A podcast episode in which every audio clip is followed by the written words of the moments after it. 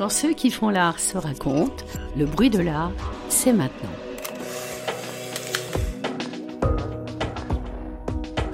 Je suis Victoria Leboloc Salama et aujourd'hui c'est Daniel Capel Marcovici qui me reçoit à la Fondation Villa d'Atrice à Lille-sur-la-Sorgue tout près d'Avignon. Cette chef d'entreprise est aussi mécène, collectionneuse d'art contemporain et fondatrice de la Villa d'Atrice. Sans passer par la case lycée ou université, Danielle Capel-Marcovici a commencé dans la petite entreprise familiale Raja. Si elle en a gravi les échelons, en a pris la tête et en a fait un groupe européen, Danielle Capel-Marcovici n'a cessé d'alimenter sa curiosité pour la culture. Alors que dans les années 68, c'est le théâtre qui l'anime, dès les années 90, l'ascendant est pris par l'art contemporain. Elle ne tarde pas à doter Raja d'une collection d'art contemporain et plus tard à créer aux côtés de l'architecte Tristan Fourtine un lieu dédié à la sculpture contemporaine c'est la Fondation Villadatrice. Dans cet entretien, Danielle Capel-Marcovici revient sur son parcours d'entrepreneuse et nous raconte comment, en parallèle, elle n'a cessé de tisser son intérêt pour l'art. Elle revient également sur ses combats, celui de l'accessibilité à l'art contemporain, croisant parfois à celui qu'elle mène pour les femmes. Bonjour Danielle. Bonjour. En une phrase, comment est-ce que vous vous présenteriez à quelqu'un qui ne vous connaît pas? Oh là, je suis, euh, je suis quelqu'un de très... Euh, euh, très polyvalent en fait dans ma vie. J'ai fait beaucoup de choses et j'en fais encore beaucoup. je suis à la fois dirigeante d'une grosse société de distribution de, de, fournitures et d'équipements pour les entreprises qui est en Europe. J'organise depuis dix ans des expositions.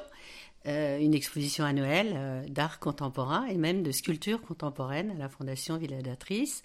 Je préside aussi une, fondation euh, qui est la Fondation Raja Daniel Marcovici, qui est une fondation dédiée à des projets associatifs euh, en direction des, femmes en difficulté.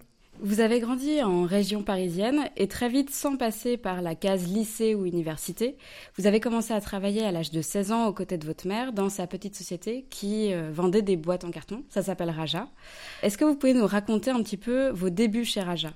Alors mes débuts euh, à 16 ans, eh bien, ils ont commencé par faire euh, de la prospection dans des entreprises et, on peut dire que c'était, euh, ça a été mon, mon, école de commerce en fait, parce que j'ai rencontré beaucoup de beaucoup de gens très différents et ça m'a permis d'avoir euh, à la fois une euh, vision de l'activité économique et puis à la fois d'apprendre euh, mon métier de commercial avec ce qu'il faut d'apprentissage du contact, de l'écoute, de la négociation aussi.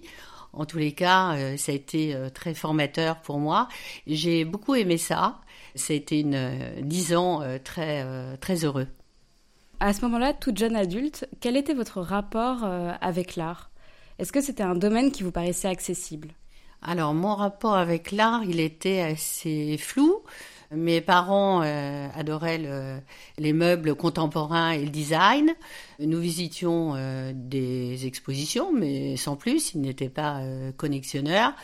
Par contre, euh, très très jeune, jeune adulte, alors sans, sans eux, après après mon mariage euh, très précoce également, j'ai commencé à visiter euh, la FIAC et des expositions d'art contemporain. En tous les cas, peut-être moins visite de galeries parce que les galeries c'est toujours une une, distance et puis je n'étais pas collectionneuse, mais visiter les foires contemporaines et puis et puis les musées, bien sûr les grandes expositions. Euh, l'art contemporain a toujours été euh, dans, dans, ma vie euh, depuis, depuis toute jeune.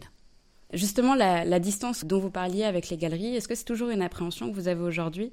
Alors euh, aujourd'hui, les choses ont beaucoup changé puisque euh, avec la création de la Fondation Villadatrice et, euh, et l'organisation des expositions dont je fais le commissariat, aidé bien sûr et accompagné par des professionnels, les galeries sont devenues des partenaires, les musées sont devenus des partenaires, les galeries, les collectionneurs, mais le, rapport a complètement changé. Justement, avec la Villadatrice, cette nous avons voulu donner un, accès très très facile au grand public euh, avec la gratuité en partie, à la fois euh, offrir euh, et faire découvrir la sculpture contemporaine à un plus grand nombre de, gens, de façon à, leur donner l'envie en fait, l'envie de s'intéresser et d'aimer l'art contemporain.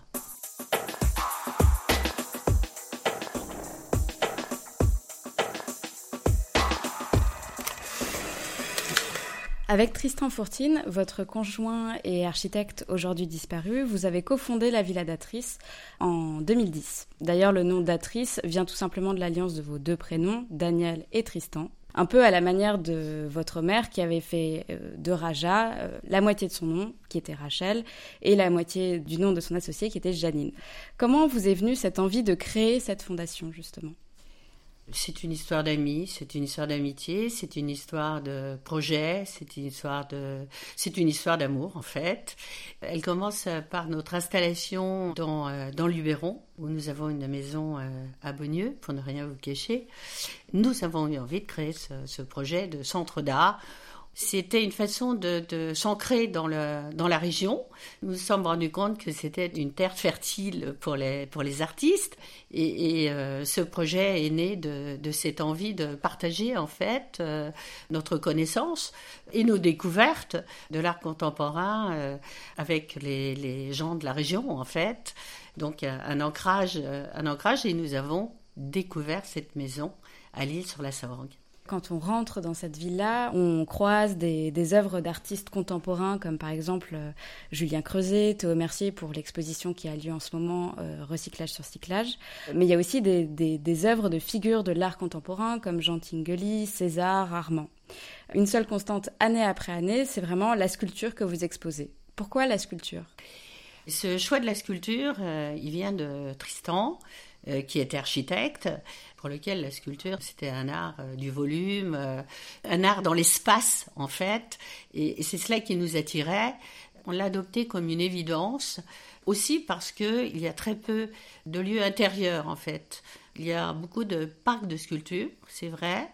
Donc euh, nous voulions aussi proposer quelque chose de complètement nouveau et original. Et puis c'est notre amour de la sculpture, c'est clair. D'ailleurs, est-ce que vous, vous arriveriez à définir une identité d'exposition qui ont lieu ou qui ont eu lieu à la Fondation Villadatrice euh, La façon dont nous constituons les, expositions est un peu euh, toujours euh, dans une même dynamique, puis-je dire.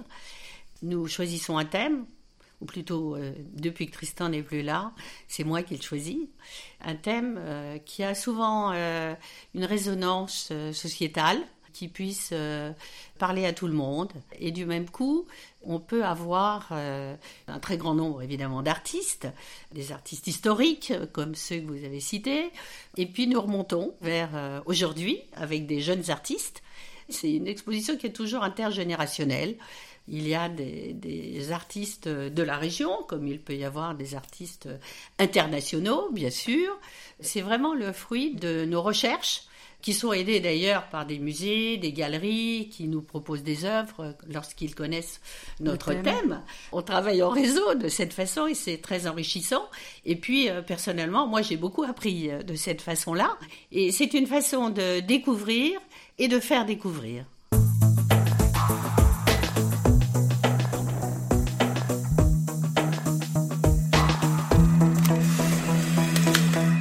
Idées reçues, on entend souvent dire que le milieu de l'art est a fortiori l'art contemporain. C'est un milieu assez fermé pour celui qui n'a pas été formé à son histoire, ses techniques ou qui vient pas forcément d'un milieu d'esthète, d'amateurs, etc.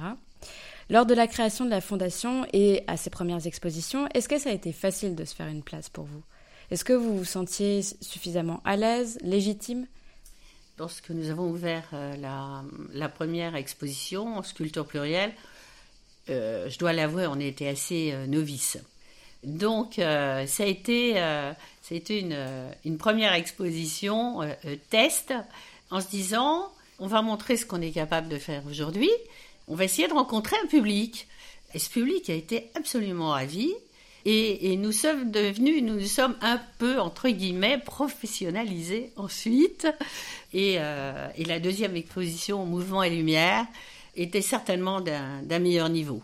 Ce qui nous a fait plaisir, c'est que à l'époque, le, le cinétique n'était pas encore revenu euh, sur le devant de la scène. Finalement, on retrouve un petit peu la même manière euh, de vous former à un métier, comme vous avez commencé chez Raja en faisant du terrain, du porte-à-porte, etc. Vous apprenez un second métier au travers de la viladatrice. Oui, c'est un, un chemin qui, euh, que, que j'aime beaucoup et que c'est un chemin de vie en fait. la légitimité au début, nous ne l'avions pas. Et euh, j'espère que nous l'avons euh, depuis quelques années euh, maintenant. Si on peut paraître comme des professionnels de l'art contemporain, aux critiques d'art, aux journalistes et, au milieu de l'art, tant mieux. Mais voilà, moi, je reste en formation permanente. Dès 2014, vous ouvrez un deuxième espace dans le 20e arrondissement de Paris qui s'appelle l'espace Monte Cristo. C'est aussi le lieu d'exposition permanent de la collection de la Fondation Villadatrice. Si je me trompe pas, c'était un lieu qui n'était pas neutre pour vous, puisque c'était l'ancien atelier de votre père, non? Oui, alors ça c'est une, euh, c'est encore une histoire, euh, c'est encore une histoire de, famille et une histoire d'amour aussi, parce que euh, c'est le lieu où mon père fabriquait, était ferblantier, fabriquait des enseignes en, en métal, et euh, il a arrêté son activité. Ma mère a démarré euh, les cartons Raja, la, société. Il a été utilisé par les cartons Raja pendant euh, une quinzaine d'années. Après l'entreprise grandissant, mes parents ont déménagé l'entreprise ailleurs, hein, dans des lieux plus grands. Ce lieu, je n'ai jamais voulu le vendre. Il a servi euh, pendant les années 70 euh, à beaucoup d'autres activités, euh, à la Maison des Jeunes et, et Théâtre des Deux Portes, qui s'était réfugié là après que la police nous avait évacués de, de la MJC à la porte de Montreuil. Donc il s'est passé beaucoup de choses. On a fait des fêtes dans cet endroit. On a fait une radio pirate, puisque les radios libres n'étaient pas, étaient pas ouvertes encore à ce moment-là. Et puis on a fait euh, beaucoup de choses, euh, euh, du théâtre, par exemple, Boujna a répété son premier spectacle, c'était dans les années 70. Hein, voilà, c'était assez bouillonnant, on préparait, on préparait nos, nos manifestations, nos tracts, etc. Et ensuite, je n'ai jamais voulu le vendre. Il a été euh, vidé, euh, tout le monde est parti, mais euh, malgré les, injonctions de ma mère, qui ne trouvait pas utile, beaucoup moins sentimentale et romantique que moi, qui ne trouvait pas utile de garder ce lieu qui était en plus en très mauvais état, eh bien, moi j'ai toujours voulu le garder. Peut-être avais-je l'intuition, la prémonition qu'un jour il serait un espace de liberté, un espace d'art. On l'a rénové entièrement pour y faire euh, le lieu dans lequel on exposerait les acquisitions de la fondation. Euh, et ça, c'est une collection euh, qui s'est faite au, fil des années, au fil des, envies, ce qui fait qu'en disant on a une superbe collection Fondation Villadatrice qui sera, elle, exposée l'année prochaine. Voilà, puisque c'est le thème que je vous dévoile aujourd'hui. D'ailleurs, ouvrir un premier lieu, un premier espace d'exposition dans le Luberon avant un espace euh, parisien, c'est pas commun. Pour vous, l'aspect décentralisé d'un aspect à la culture, c'était quelque chose qui était important dans votre projet? Je pense que pour répondre directement à votre question, il n'y avait pas de démarche, euh, euh, de démarche régionale, euh, régionaliste, de dire oui, mais la, culture, c'est aussi en région, etc. pourquoi pas? Je pourrais vous, je pourrais vous le dire aujourd'hui d'ailleurs, et, et, ça, ça ça pourrait paraître vrai, mais c'était pas le cas en fait. Et, donc, on a fait les choses à l'envers. Mais je crois que c'était surtout pour euh, s'ancrer dans la région, pour ancrer un, centre d'art contemporain dans, cette région. Euh, pourquoi pas D'ailleurs, la, Fondation Villadatrice a un fonctionnement bien particulier. Donc, on l'a dit, exigence de diversité des artistes montrés, en âge, en nationalité, en notoriété.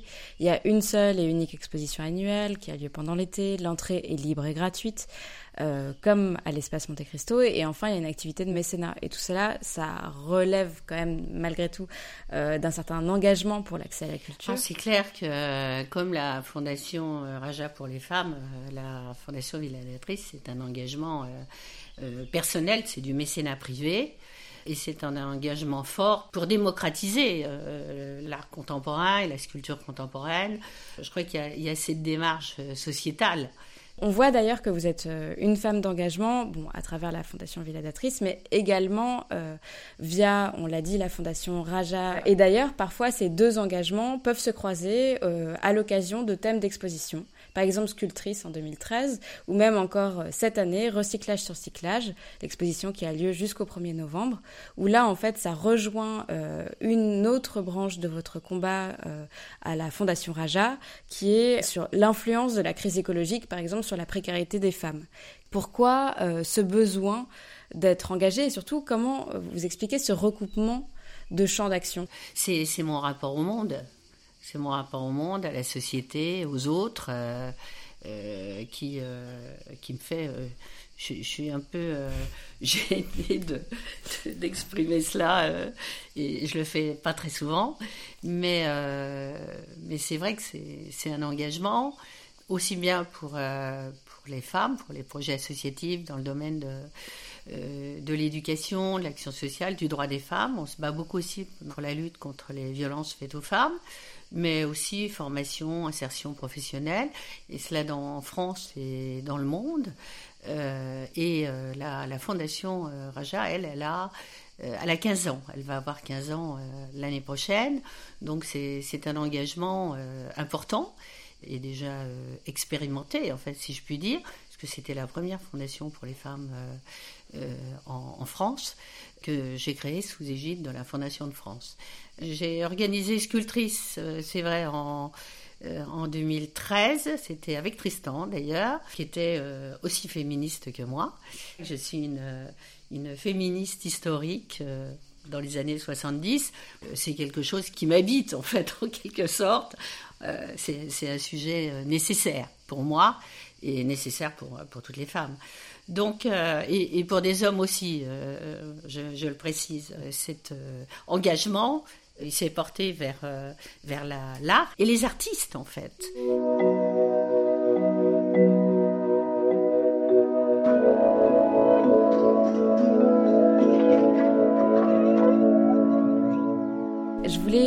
Parler de, justement de votre intérêt pour l'art qui croise absolument toutes vos activités, puisque par exemple le groupe Raja est partenaire d'événements culturels comme le Festival de la BD d'Angoulême. Raja a aussi une collection. Et à titre personnel, vous avez créé évidemment la fondation euh, Villadatrice. Donc finalement, à travers toutes ces activités quotidiennes, quelle place occupe l'art?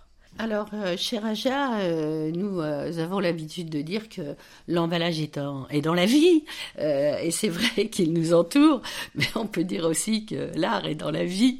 en tous les cas, il est, il est bien avant la, création de la Villadatrice.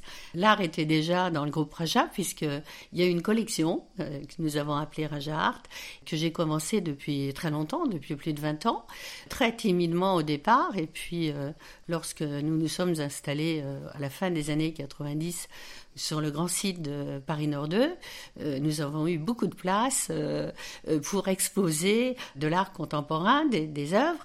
C'est une démarche en lien avec le métier, c'est-à-dire que toutes les œuvres, qu'elles soient sculpture, peinture ou photographie, sont en lien avec l'emballage. C'est très personnel en fait comme euh, collection et cela permet, comme elle est exposée dans les, au, siège européen du groupe, euh, elle est à la disposition de surtout de nos collaboratrices et collaborateurs à qui ça permet de découvrir en fait l'art contemporain, d'enrichir aussi leur métier, puis découvrir que des, des artistes euh, s'intéressent alors aux matériaux, les subliment, les enrichissent et en font des, des œuvres d'art contemporain. Et vous avez commencé justement euh, la collection Raja Art en ayant cette idée de faire quelque chose sur la, thématique de l'emballage Ou est-ce que vous avez commencé à vouloir acheter certaines pièces et vous êtes rendu compte après coup que c'était sur la thématique de l'emballage?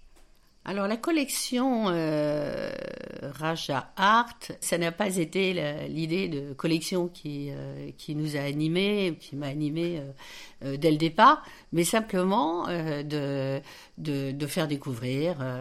C'est ce qui m'intéressait en fait, c'était d'ouvrir très large les portes de, de l'art contemporain en fait pour qu'il soit à la fois accessible. C'est plutôt ça mon obsession chacun puisse euh, être ému, enfin avoir un sentiment euh, d'émotion et, rencontrer euh, et rencontrer l'art contemporain. Et vous avez la sensation que ça, ça a séduit, ça a intéressé, ça a ouvert des portes pour vos collaborateurs? Alors, si ça a ouvert des portes, je l'espère. Je l'espère. Je n'en suis pas complètement sûre. Je pense qu'on communique pas assez euh, à l'intérieur de l'entreprise et même à l'extérieur euh, sur euh, toutes les œuvres que j'achète encore en visitant les expositions pour euh, organiser les expositions de la Villa d'Atriche, je, découvre aussi des œuvres pour Aja Art et, c'est très amusant parce que euh, j'ai beaucoup d'amis ou de professionnels dans, le milieu de l'art qui m'appellent ou qui me signalent euh, qu'il y a, qu'ils ont vu, ils ont découvert un artiste, une œuvre qui pourrait très bien être présent dans, dans la collection Raja Art.